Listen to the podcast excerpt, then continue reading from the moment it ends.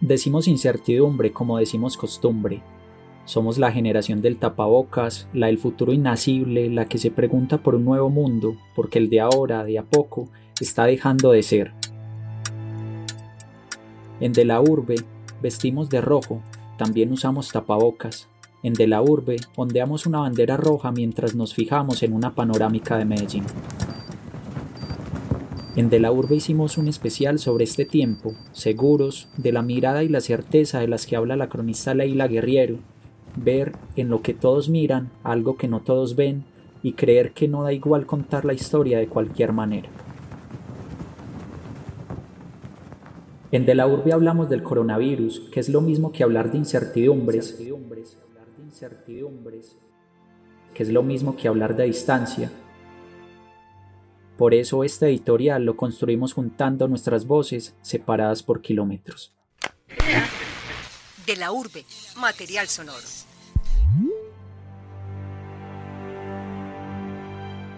Fíjense nomás en la niebla en una madrugada a lo largo de una carretera en las luces de un camión en sentido contrario que nos indica que hay algo del otro lado de la espesura, en el asfalto oscuro que apenas percibimos mientras andamos. ¿Hasta cuándo la niebla? ¿A qué hora saldrá el sol?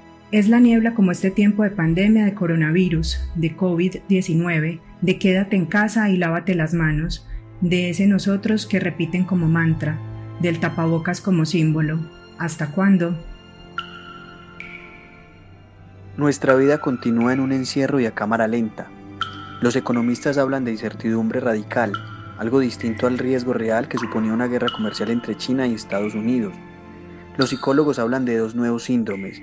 Uno es el miedo y la ansiedad de salir a la calle y contagiarse, denominado síndrome de la cabaña. Y el segundo es la angustia cuando se pasa mucho tiempo encerrado en el mismo sitio, es decir, la fiebre de la cabina. Es el tiempo de la incertidumbre y la incertidumbre es un terreno desconocido. Así nos estemos acostumbrando a ella. Lamentamos informar a los colombianos la muerte del primer ciudadano nacional a causa del coronavirus. Una noticia reciente indica que en Perú ya fallecieron 20 periodistas, al parecer contagiados mientras ejercían su labor. Los periodistas salen a las calles cubiertos con un tapabocas y sosteniendo un micrófono cubierto por un plástico. Muchos anuncian la misma noticia en la que solo se cambian nombres y números de contagiados y fallecidos. Otros periodistas han sido despedidos de medios grandes y pequeños, mientras que unos pocos, empecinados, crean sus propios medios contra todo pronóstico. La información es imprescindible en esta época, aunque muchos periodistas parecen prescindibles.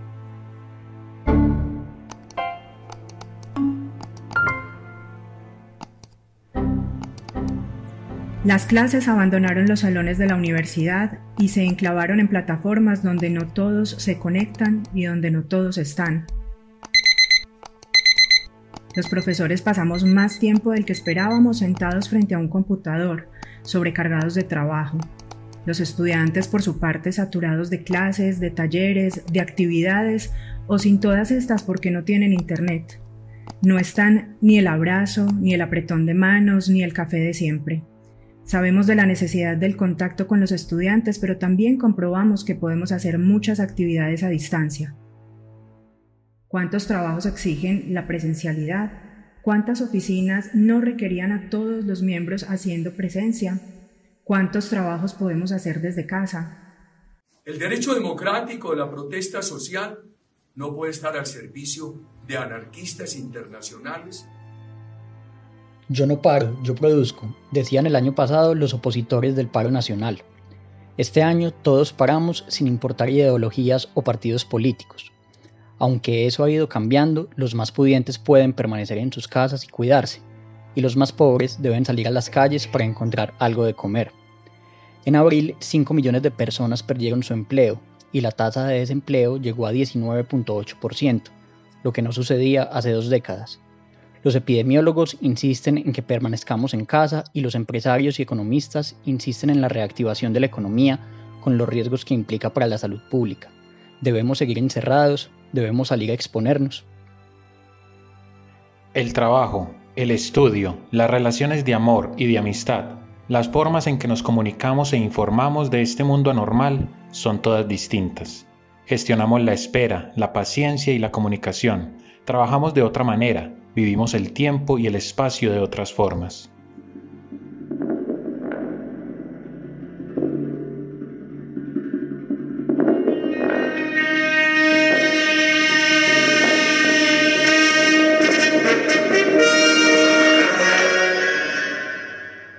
Este año han asesinado a más de 100 líderes sociales. La fuerza pública continúa erradicando cultivos ilícitos de manera forzada, incumpliendo acuerdos de sustitución voluntaria, y las banderas rojas permanecen izadas como si se tratara del Día de la Independencia. El 20 de julio habrá dos símbolos patrios, el amarillo, azul y rojo en un lado y el rojo ondeante en otro, porque el hambre no espera y no sabemos cuántos días le restan a esta incertidumbre.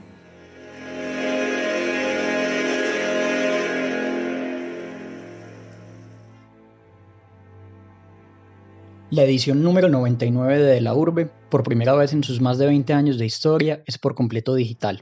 Este editorial es una de las piezas de la edición de la incertidumbre. Puedes encontrar los demás contenidos del especial hecho desde nuestras casas en el sitio web de laurbe.uda.edu.co. Este experimento sonoro cuenta con las voces de Juan Camilo Gallego, María Cecilia Hernández, Alejandro Muñoz Cano, Juan David Alzate Morales, Juan David Ortiz Franco y quien les habla, Alejandro González Ochoa. Representan el pensamiento editorial de De la Urbe.